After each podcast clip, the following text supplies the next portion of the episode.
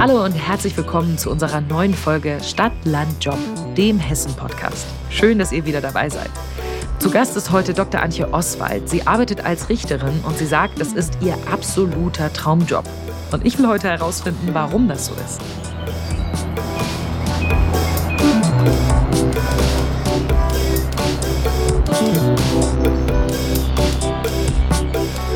Kurz vorab, ich weiß, normalerweise ist es eigentlich nicht so üblich, äh, dass man sich direkt duzt, aber ich will heute irgendwie so eine persönliche Gesprächsatmosphäre schaffen. Wäre es okay, wenn wir uns duzen würden während des Gesprächs? Ja, klar. Ja? Ich gar nichts gegen. Super, sehr cool. Also erstmal vielen, vielen Dank, äh, dass du heute hier bist, um mit uns über deinen Job zu sprechen. Es gibt ja super viele amerikanische so ja, Gerichtsserien und ich, auch in Deutschland gibt es ja viel, ne? so Richterin Barbara Salisch und sowas alles. Das habe ich früher immer richtig viel geguckt. Und es gibt in solchen Serien immer so diesen einen Moment, den ich total eindrucksvoll finde. Ich würde sagen, wir hören mal ganz kurz rein. Wenn ich dieses Geräusch höre, dann bekomme ich immer so ein Gefühl von wegen, das Urteil wurde jetzt gefällt und jetzt gibt es kein Zurück mehr. Wenn du das hörst, was löst das bei dir aus? Es löst erstmal so ein Autoritätsgefühl aus, mhm. das da ähm, gezeigt wird und auch bitte um Ruhe und Aufmerksamkeit. Mhm. Wie oft wird der Hammer in Deutschland tatsächlich eingesetzt auch? Ja, eigentlich gar nicht. Also gar das nicht. Ist einfach ein richtiges Klischee aus diesen Ami-Serien. Mhm. Ich habe einen, der, den hat mein Mann mir mal geschenkt, ganz am Anfang als Deko, aber tatsächlich gibt es sowas gar nicht. Also noch nie benutzt und wird auch bei uns gar nicht benutzt. Ah, okay. Äh, was macht ihr dann, wenn es so mega laut ist im Gerichtssaal? Wie verschaffst du dir dann Ruhe? Ja, da muss man einfach versuchen, die Verhandlungen dann wieder so in den Griff zu kriegen, dass die Leute einem wieder zuhören und auch wieder ruhig werden. Und in der Regel gelingt einem das dann auch. Mhm. Manchmal müssen, glaube ich, die Emotionen vielleicht auch einfach raus. Und da muss man das so raushaben. Einmal get it out of your system. Und wenn es dann draußen ist, dann haben sie sich vielleicht wieder beruhigt dann. Ja, äh, das gehört auch manchmal dazu. Also mhm. Also das, das brauchen die Leute auch manchmal, dass sie einfach sich mal mitteilen können. Aber das ist in der Regel dann auch gut handelbar.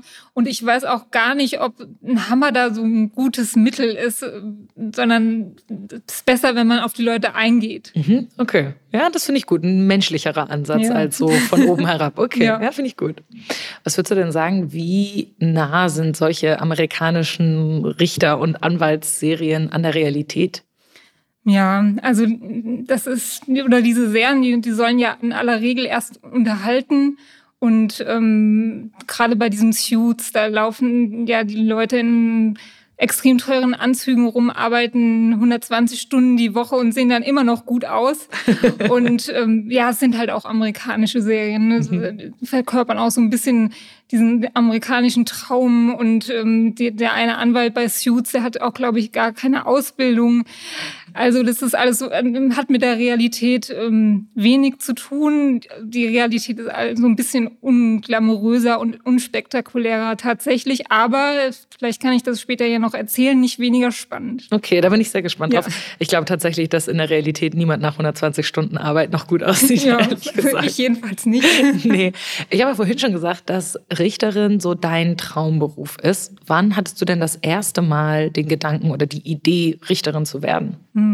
Also das war tatsächlich nicht von Anfang an so, dass ich von als Kind dachte, ich werde jetzt Richterin, sondern das fing eigentlich an mit der Überlegung, was studiere ich denn? Ich stand so vor der Auswahl Jura, Medizin oder Psychologie. Mhm. Es gibt ja dieses berühmte Zitat aus Faust, ähm, ich will wissen, was die Welt im Innersten zusammenhält. Und das war auch so ein bisschen meine Motivation. Ich war dann einfach neugierig auf die gesellschaftlichen Zusammenhänge und wie das funktioniert und wie das Rechtssystem funktioniert. Und deswegen habe ich Jura ähm, genommen dann und habe dann eigentlich auch erst, als ich Referendariat gemacht habe und in den Beruf eingestiegen bin, gemerkt, dass ich ja leicht Entscheidungen treffen kann und dass dieses strukturierte Arbeiten mir ähm, leicht fällt und dass ich aber auch gern unabhängig arbeiten möchte mit, mit spannenden Sachverhalten und ähm, Menschen. Und ähm, dann habe ich eigentlich während der beruflichen Tätigkeit erst gemerkt, ähm, dass das total gut auf mich passt. Also eigentlich lustiger Zufall. Du warst am Anfang gar nicht so sicher und dann mit der Zeit warst du so, oh ja, das passt tatsächlich sehr, sehr gut. Ja, also das, äh, das ist so ein Lernprozess, glaube ich. Das muss man erstmal herausfinden. Deswegen ist es ja auch gut, wenn man möglichst viel mal ausprobiert oder guckt, ob das zu einem passt. Mhm, mh. Glaubst du, ist es wichtig? Du hast eben gesagt, du kannst sehr gut oder sehr leicht Entscheidungen fällen. Glaubst du, das ist wichtig in deinem Beruf? Ja, also ähm, wenn man wochenlang über eine Sache grübelt und ähm, nicht weiß, wie man entscheiden soll, dann kriegt man keine Sachen entschieden. Ähm, es ist schon, man soll natürlich gut überlegt entscheiden, aber so eine gewisse Entscheidungsfreude ist natürlich sehr förderlich für den Richterberuf. Mhm. Kannst du dich noch an das allererste Urteil erinnern, was du damals ähm, gesprochen hast? Oh je, muss ich mal überlegen. Also ich bin Ende 2014 in den Staatsdienst gekommen und das müsste dann Anfang 2015 gewesen sein. Da war ich am Amtsgericht Wiesbaden und habe unter anderem auch Mietrecht gemacht.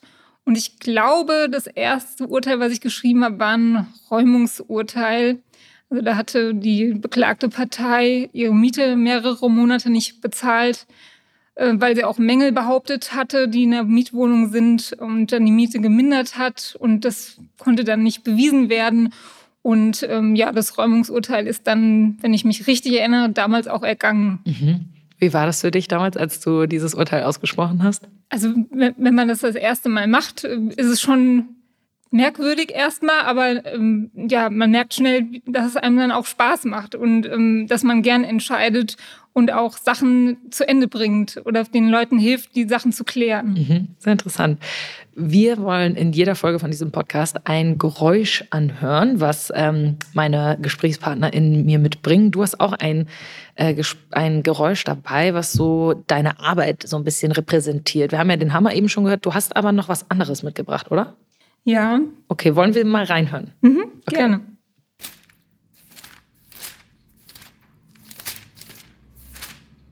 Okay, das können jetzt zwei Sachen sein. Im ersten Moment dachte ich, da stapft jemand durch Schnee. Aber ich glaube nicht, dass es das ist. ähm, nee, also mit Schnee habe ich eigentlich nicht so viel zu tun, außer wenn ich auf die Arbeit kommen muss. Aber das ähm, ist jetzt Seitenblättern, also das Blättern in Gesetzestexten oder Kommentaren. Das habe ich ausgewählt, um zu zeigen, dass der Richterberuf so, also auch facettenreich sein kann. Auf der einen Seite hat man ja diese Hauptverhandlungen, wo auch viel passiert und man die Verhandlungen dann leiten muss und mit vielen Menschen zu tun hat. Aber auf der anderen Seite bedeutet richterliche Tätigkeit auch, sich mit Gesetzen, Kommentaren und den Fällen zu beschäftigen am Schreibtisch. Und irgendwann muss man seine Urteile ja auch mal schreiben. Die schreiben sich ja nicht von alleine. Mhm. Also das bedeutet richterliche Tätigkeit auch. Ja, viele haben ja dieses Vorurteil, dass die Richter die Gesetze auswendig lernen und oder denken auch, man hat gleich auf alles eine Antwort, also auf jede Rechtsfrage. Aber das ist natürlich nicht so auch als Richter muss man, hat man ja immer neue Fälle, immer neue rechtliche Probleme, äh, neue Entscheidungen, neue Gesetze. Und da ist es auch oft Denkarbeit, Recherchearbeit, die dahinter steckt. Also das bedeutet richterliche Tätigkeit auch. Mhm. Wie lange brauchst du so, um ein Urteil zu schreiben? Also das kommt auch auf den Fall wieder drauf an. Es kann sein, dass man das in einer Stunde geschrieben hat. Gerade in auch Fällen, die sich ähneln, da hat man ja dann schon Vorerfahrung, kann aber auch sein, dass man äh, ganz neue Probleme hat und dann mehrere Tage sogar braucht für ein Urteil. Ja. Wow, okay, das war mir nicht bewusst, dass es so lange dauert. Ja, also das, je, je nachdem, wie alt das Verfahren auch ist, äh, kann es, können es ja mehrbändige Akten sein, die, muss, die man dann erstmal durchblicken muss. Da können viele rechtliche Probleme sein. Ähm, also das ist, kann, das kann ganz unterschiedlich sein. Mhm. Wir haben in diesem Podcast eine kleine Kategorie, die sich nennt Das glaubt dir niemand. Das glaubt dir niemand. Ist dir mal auf der Arbeit etwas passiert, was du danach Leuten erzählt hast und die waren super ungläubig? Also wirklich was, was dir erstmal niemand geglaubt hat? Ja, also gerade, ähm, ich habe ja Familienrecht auch gemacht. Mhm. Da passieren dann ähm, wirklich Dinge, also die Leute ähm, werden sehr emotional und ähm, brechen dann auch mal in Tränen aus oder ähm, rennen aus dem Gerichtssaal ähm, oder man geht in Kliniken und äh, da passieren dann auch unvorhergesehene Dinge. Also das passiert eigentlich ähm, häufiger. Also gerade in, also in Situationen, die emotional sind, ähm, das ist aber auch das Spannende. Und ähm, da wollen die Leute natürlich auch immer dann Sachen von mir erzählt bekommen. Kann ich ja da auch anonymisiert dann ähm, machen. Ähm, und äh, ja, ich sage dann auch immer jedem, wenn er, wenn man sich das mal angucken kann in den öffentlichen Sitzungen, die sind ja, da kann man sich ja einfach mal hinsetzen und sich sowas angucken. Also für jeden, den das interessiert. Mhm. Ich stelle mir das dann auch super spannend vor, wenn man so eine Person am, ähm, keine Ahnung, in so einer Runde sitzen hat, wenn man gemeinsam essen geht oder so, und die kann dann solche Sachen erzählen, die so klingen wie, als wären die aus dem Fernsehen, aber sie sind halt tatsächlich aus dem echten Leben. Wie reagieren denn Leute so, wenn du denen erzählst, dass du Richterin bist? Also ganz unterschiedlich. Ähm, manche Leute haben oder sind erstmal überrascht, weil die noch so ein Klischeebild eines Richters im mhm. Kopf haben. Und ähm, das hat sich ja mittlerweile auch ein bisschen gewandelt. Also auch der Richterberuf ist jung und dynamisch geworden. Und ähm, auch Richter müssen up-to-date sein. Deswegen sind die manchmal auch überrascht. Mhm. Ähm, aber also grundsätzlich ähm, genießt der Richterberuf, also so habe ich jedenfalls das Gefühl, schon ein hohes Ansehen. Also die Leute sind erstmal erstaunt und genau, die wollen dann immer Fälle hören und ähm, die interessiert einfach, was man da so macht. Mhm, mhm. Du hast ja eben schon so ein bisschen erzählt, dass nicht jeder Tag bei dir gleich aussieht, wenn du zur Arbeit gehst. Ähm, und ich habe jetzt vielleicht auch eine sehr klischeehafte Vorstellung, dass man da in diesen Saal reingeht und dann hat man so einen Tag, wo man im Saal ist und den anderen Tag sitzt man am Schreibtisch und blättert in so Gesetzesbüchern. Magst du mir mal erzählen, was du wirklich machst auf der Arbeit? Also wie sieht so ein typischer Arbeitstag von dir aus? Mhm. Also das ähm, kommt natürlich auch immer aufs Rechtsgebiet an, was man macht.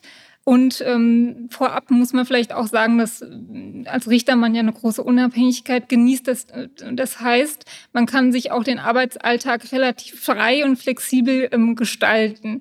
Deswegen kann ich jetzt eigentlich ja nur erzählen, wie es bei mir aussieht. Bei ja, anderen Kollegen, ähm, der gerade mit Corona kann man ja auch viel von zu Hause machen. Da sieht es vielleicht ganz anders aus. Aber ich bin eigentlich trotzdem gerne im Büro auch. Mhm. Und ähm, ja, der Tag startet eigentlich erstmal mit Dezernatsarbeit. Also man guckt, welche Akten liegen da, welche Sachen sind, fallen an, äh, akut, was muss man als nächstes bearbeiten oder welche Sachen muss man entscheiden. Und dann kann es auch sein, dass man ähm, Beschlüsse oder Urteile schon mal schreibt. Und ähm, je nachdem, äh, wenn man einen Sitzungstag hat, sind dann Sitzungen terminiert. Man hat dann meistens einen eigenen Sitzungssaal ähm, in dem man dann ähm, geht und eben die Sitzungen dann ja, durchführt. Kann auch unterschiedlich lange dauern. Manchmal dauert das dann den ganzen Tag. Ähm, manchmal, habe ich ja schon gesagt, kommt niemand, da ist man ganz schnell wieder fertig. Und ja, also die, die Arbeit sieht dann aus, man führt Telefonate mit, ähm, mit Anwälten oder mit, ähm, gerade im Familienrecht kann man auch mal Kindesanhörungen noch haben. Also man, die Kinder, holt dann die Kinder auch so zu sich oder fährt da auch hin, je nachdem. Und ähm, redet dann mit denen, um auch einen Eindruck von denen zu bekommen man hält mit Kollegen Rücksprache oder ja, je nachdem, was man sonst noch so macht. Ähm, ich mache ja auch Referendarausbildungen, so Referendars-AGs, die können dann auch zwischendurch mal sein. Ähm, die kommen auch mit in Verhandlungen.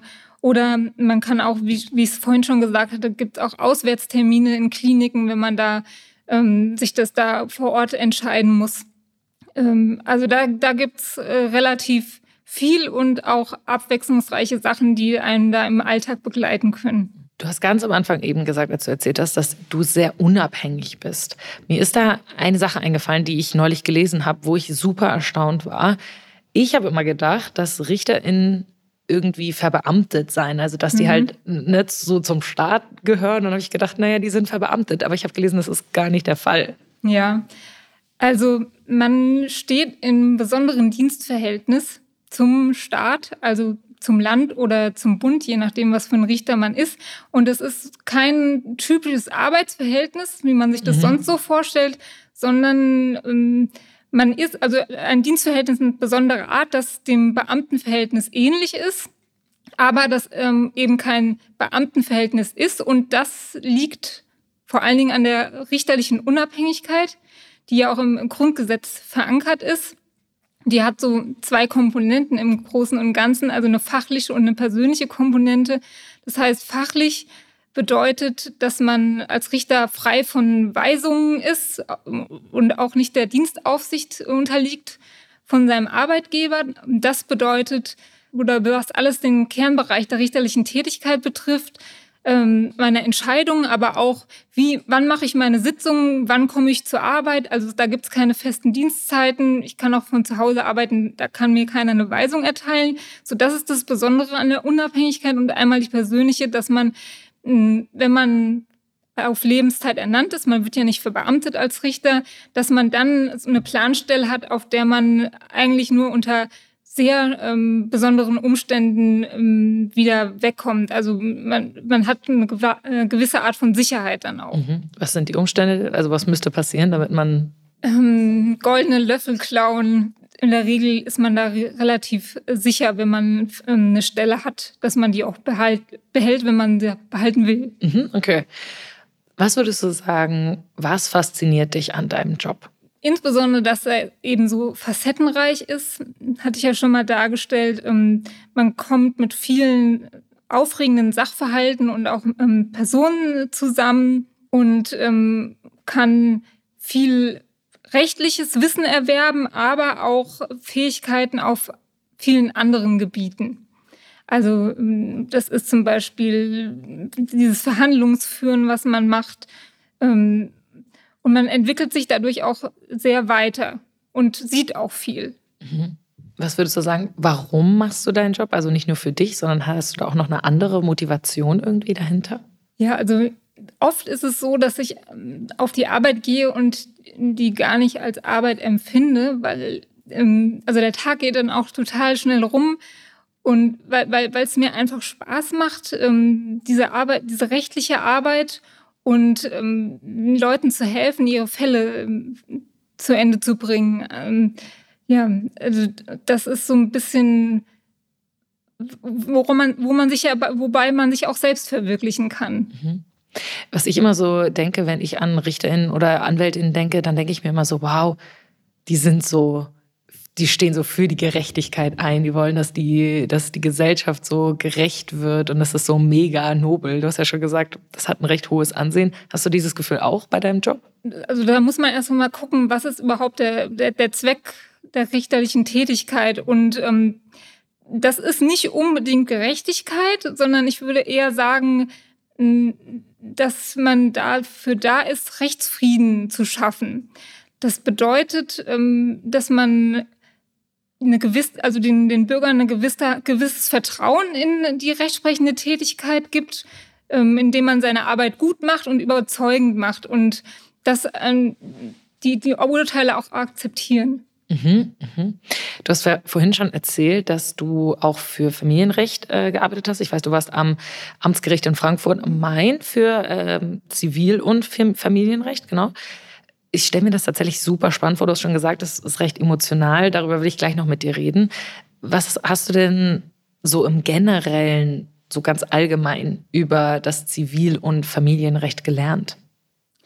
Ähm, also natürlich äh, einmal die, diese rechtliche Ebene, also materielles Recht und Prozessrecht, was man da ja jeden Tag macht und irgendwann durch unterschiedliche Situationen auch immer mehr kennenlernt.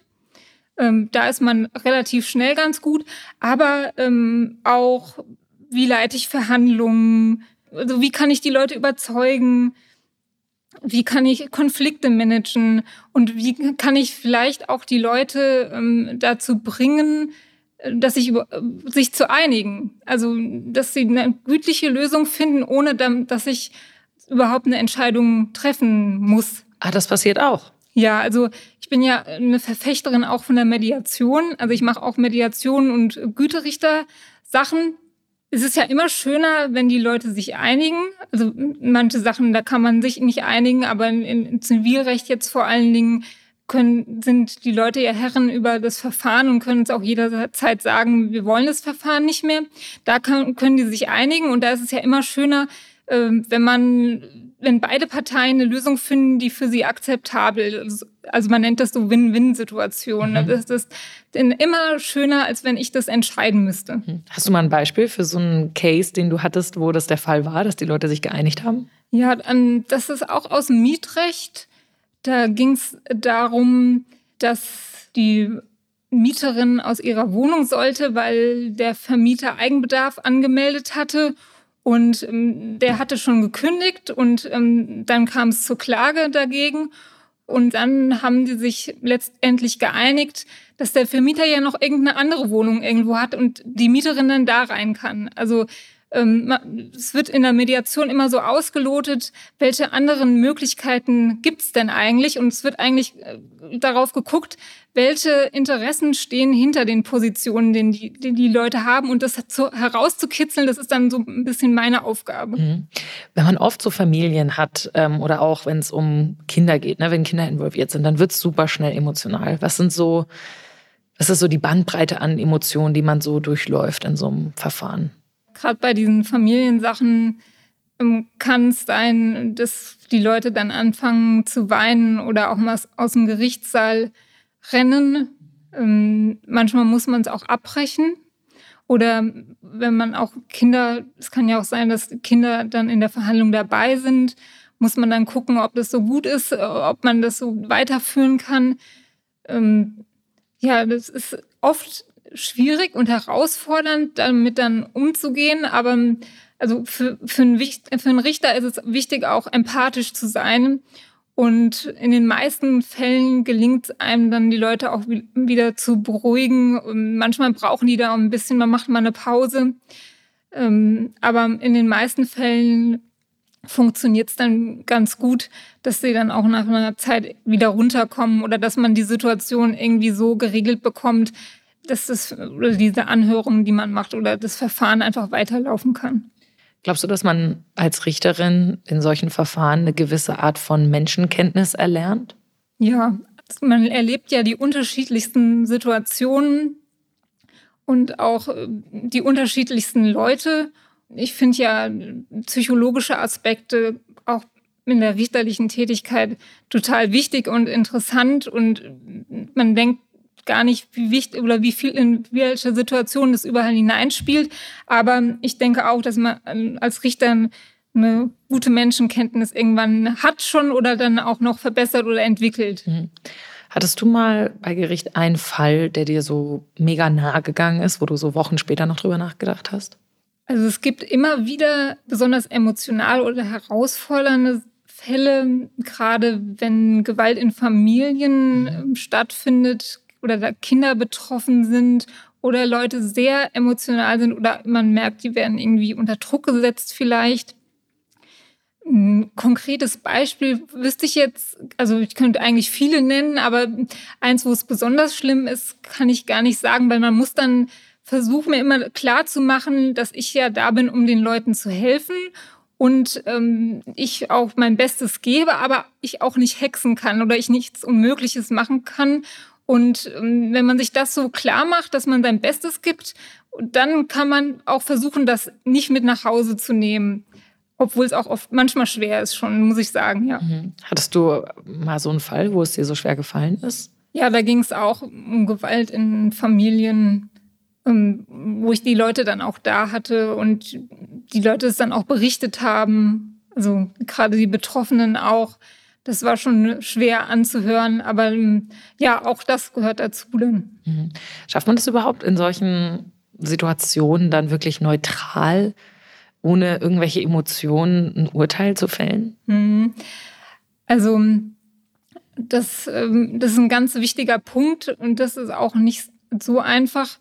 Weil es gibt ja dieses, diese Erwartung oder dieses Bild des Richters, dass er unparteilich ist und ähm, innerlich und äußerlich unabhängig. Und ja, auch Richter sind nur Menschen und äh, wir haben auch Mitgefühl und ähm, Situationen, in, in, die sehr emotional auch für uns sind. Ich habe hab da auch eine, eine Publikation drüber ähm, geschrieben, welche psychologischen Einflussfaktoren auch auf Richter wirken. Oh. Ja, was einem beim, beim Urteilen unbewusst vielleicht auch beeinflussen könnte. Und ähm, da ist es dann einfach ganz wichtig, wenn man diese Einflussfaktoren kennt und sich bewusst macht. Und das macht es dann auch einfacher, wieder auf die sachliche Ebene zu kommen. Mhm. Allein, dass man das weiß. Mhm. Dass Was, sind das so? Was sind das so für Einflussfaktoren? Ja, also es ist zum Beispiel ein Fall zu nennen, man kann ja Schmerzensgeld in Zivilverfahren be äh, beantragen und ähm, wenn der Anwalt dann schon zu Beginn des Prozesses ein besonders hohes Schmerzensgeld fordert, dann wird man psychologisch auch verleitet, das im Endeffekt ähm, höher auszuurteilen, ähm, als wenn es niedriger gewesen wäre. Oder äh, es gibt auch dieses äh, psychologische Prinzip der Konsistenz, dass man an seinen ursprünglichen Entscheidungen festhält und sich dann eher nicht mehr beeinflussen lässt.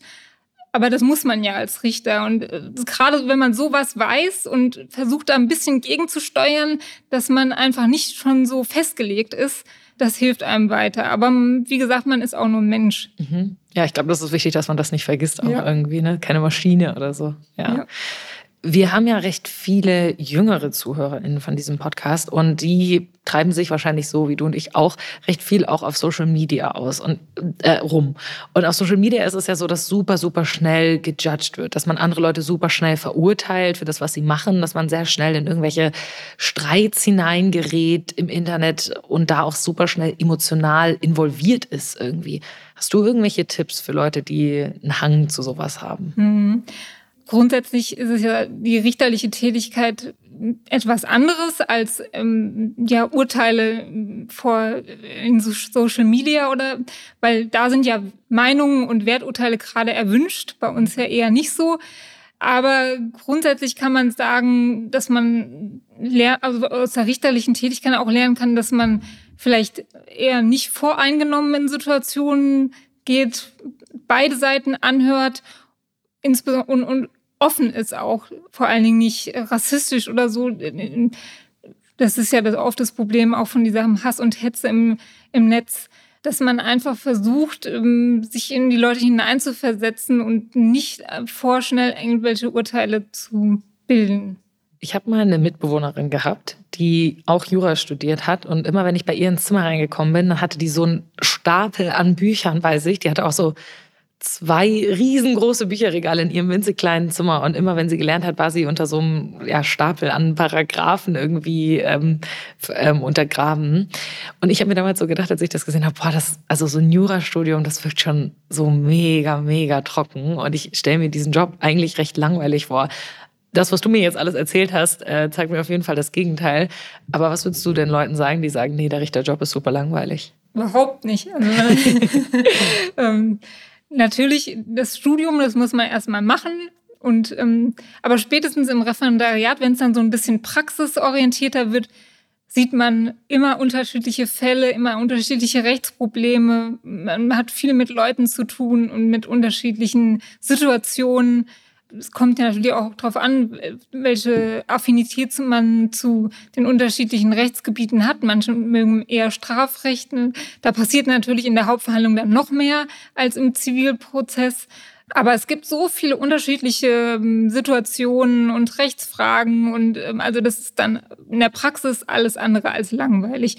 Und ähm, man hat ja auch noch viele Möglichkeiten, nebenbei Dinge zu tun, also auch Referendarsausbildungen, wie ich es ja schon gesagt habe, oder Kommentierungen zu machen. Und dann auch während der Tätigkeit kann man sich ja abordnen lassen oder auch mal das Rechtsgebiet wechseln. Also da gibt es richtig viel, wo man, wie man Abwechslung reinbringen kann. Das heißt, wenn man sich einmal für eine Stelle oder sag ich mal ein Rechtsgebiet entschieden hat, dann heißt das nicht, dass man das für den Rest seiner Karriere macht, sozusagen. Nee, also gerade in der Probezeit lernt man ja viel kennen. Und ähm, ich bin ja jetzt auch gerade, also obwohl ich ja eigentlich Richterin ähm, in Frankfurt bin, bin ja an, gerade abgeordnet ans hessische Justizministerium und macht, wirkt da eher so im Wirtschaftsrechtsbereich auch bei der Gesetzgebung mit.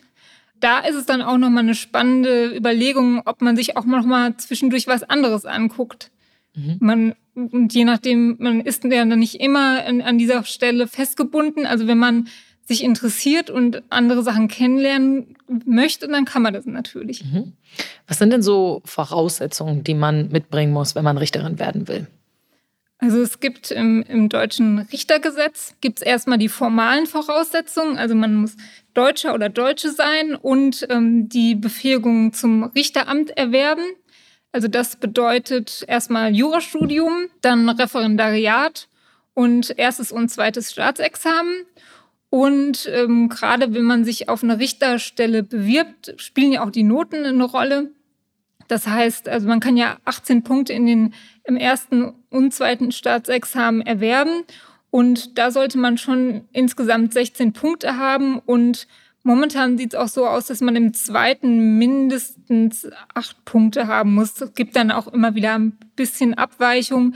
Aber so, das sind so diese formalen äh, Voraussetzungen, die man erfüllen muss. Und daneben ähm, gibt es aber auch Fähigkeiten, die man sonst, also diese so Schlüsselqualifikationen nenne ich es jetzt mal, die ganz gut sind, also Verhandlungsgeschick, ähm, Überzeugungskraft, Durchsetzungsfähigkeit. Man muss sicher auftreten können, Konflikte lösen können und teamfähig sein. Und das wird dann auch, wenn man dann mal zum Bewerbungsgespräch eingeladen werden sollte, geguckt, ob man äh, das hat oder wenigstens die Fähigkeit hat, das zu entwickeln. Weil man kann ja nicht wenn man anfängt, alles schon gleich, erwartet ja auch niemand.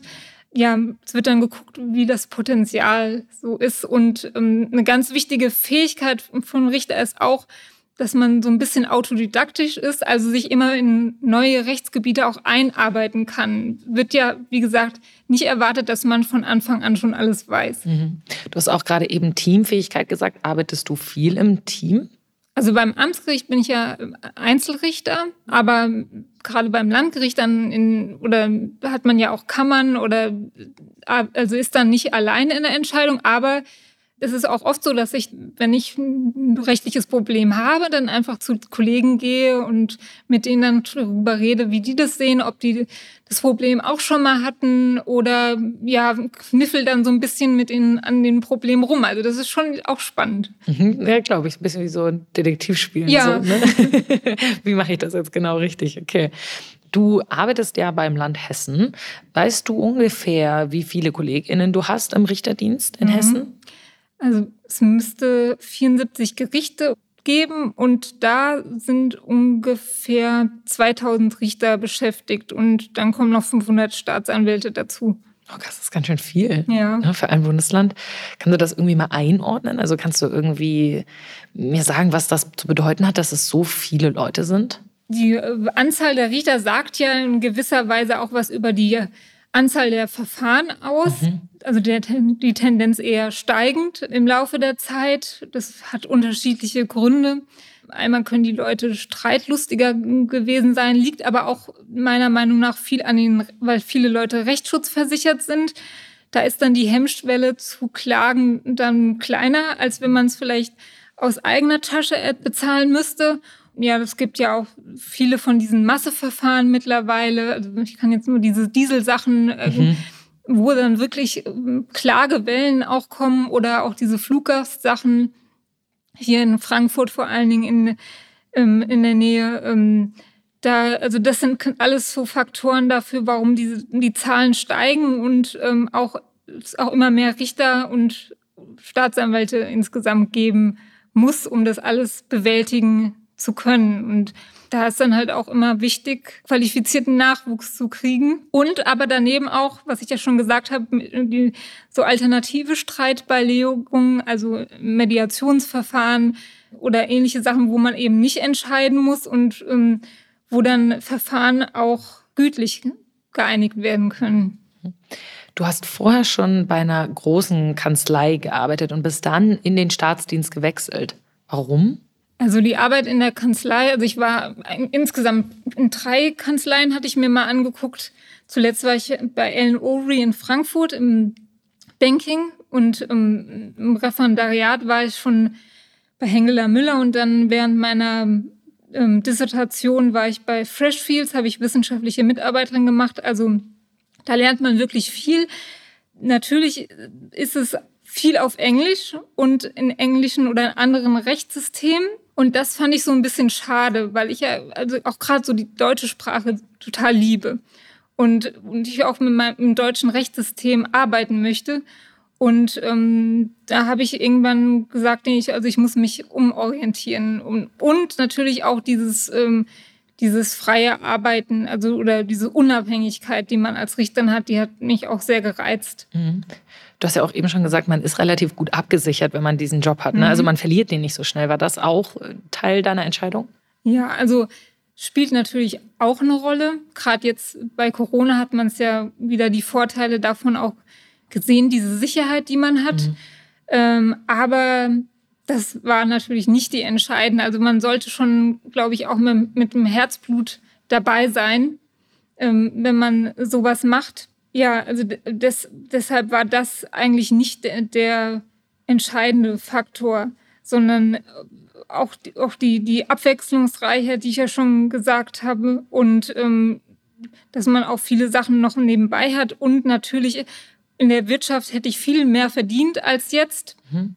Aber man hat eben auch eine ganz andere Work-Life-Balance. Okay, ja. okay. Man ist viel mehr eingespannt oder wie ist es stressiger? Ja, also man hat viel mehr Freizeit als Richter und also ich habe auch, ich habe zum Beispiel in meiner Proberichterzeit habe ich noch ein Masterstudium im Wirtschaftsrecht gemacht, also einfach, weil ich es wollte, aber dafür auch Zeit hatte. Oder auch an ähm, Universitäten habe ich Tutorien gegeben. Also dafür bleibt dann auch noch Zeit, wenn man Lust hat. Und das wäre neben der Anwaltstätigkeit schwierig gewesen, weil man da eben noch mehr arbeitet. Mhm, mh. Ist es auch schöner, weil man, also ich stelle mir das schöner vor, weil man irgendwie mehr Zeit für die Familie hat, so? Ja, also ich habe ja selbst äh, keine Kinder, aber ich habe Nichten und ähm, die würde ich wahrscheinlich nicht so oft sehen. Äh, aber durch, den, durch die Richtertätigkeit, gerade wenn man sich ja auch die Arbeitszeit frei einteilen kann, ist man da total flexibel und ist familienfreundlich. Und es gibt ja auch sehr viele Kolleginnen und mittlerweile auch Kollegen, die dann äh, da richtig viel Rücksicht auch auf die, ihre Familie nehmen können und äh, dass sich gut einteilen können, um das beides zu vereinen. Mhm. Du wohnst ja in einer Kleinstadt im Main-Taunus-Kreis. Was magst du besonders an Hessen und so an dem Land als dein Arbeitgeber? Ja, also ich liebe ja Hessen. Ich bin ja hier verwurzelt. Ich bin in Königstein geboren und lebe schon immer im Taunus. Also man hat mich hier nicht wegbekommen. Und also am, am Land liebe ich, dass es dass es auch so verschiedene Seiten hat. Also ich bin ein totaler Fan von der Natur und auch von den Wäldern hier.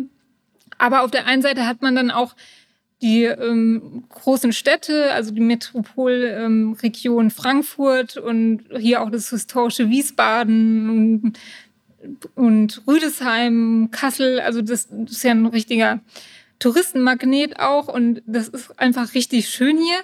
Und ähm, als Angestellte beim ähm, Staat kriegt man ja auch dieses Hessenticket, ähm, mit dem man in ganz Hessen ähm, ja kostenfrei dann überall hinkommen kann. Okay, das ist schon sehr, sehr ja, cool. Das ist gut. Hast du das Gefühl, dass so deine Rolle als Richterin und die Entscheidungen, die du triffst, auch das Leben der Menschen hier in Hessen besser macht? Also auch, auch hier jetzt wieder die, die Überlegung, was, was für einen Zweck hat meine Tätigkeit und hatte ich ja vorhin schon mal angedeutet, dass äh, der Hauptzweck ist ja Rechtsfriede zu schaffen und den Leuten Vertrauen ähm, in die Tätigkeit zu geben. Und wenn man seinen Job gut macht, dann schafft man das, glaube ich, auch und ähm, trägt zum funktionierenden Rechtssystem auch in Hessen bei. Mhm. Du hast vorhin schon erzählt, dass du einige Publikationen gemacht hast und eine mhm. davon lautet, wann ist ein Zivilurteil gelungen? Und wann ist das der Fall? ja, gute Frage. Also, das hatte ich ja vorhin auch schon mal angedeutet, dass für mich ein Urteil nur gut ist, wenn es auch durch die Beteiligten insbesondere akzeptiert wird. Also insbesondere die Partei, die verliert, die muss ja damit irgendwie klarkommen.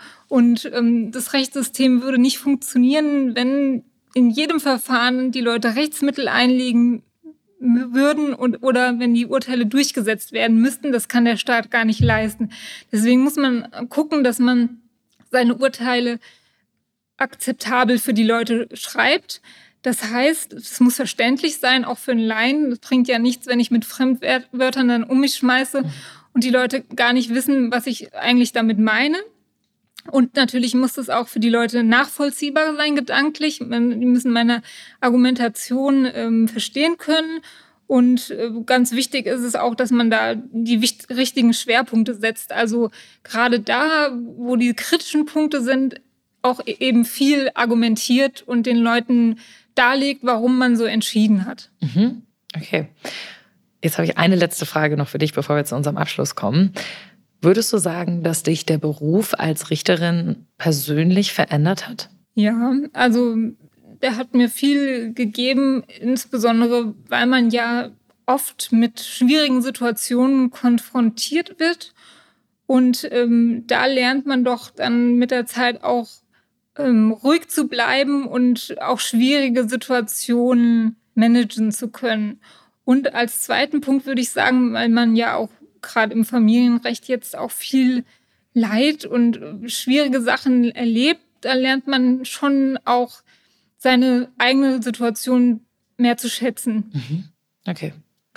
Ich habe jetzt zum Schluss noch ein, ja, wie so ein kleines Spiel ist es fast. Das nennt sich Punkt, Punkt, Punkt. Ich habe ähm, fünf Aussagen für dich, die enden mit einem Punkt, Punkt, Punkt. Und ich würde gerne, dass du diese Sätze beendest. Mhm. Okay?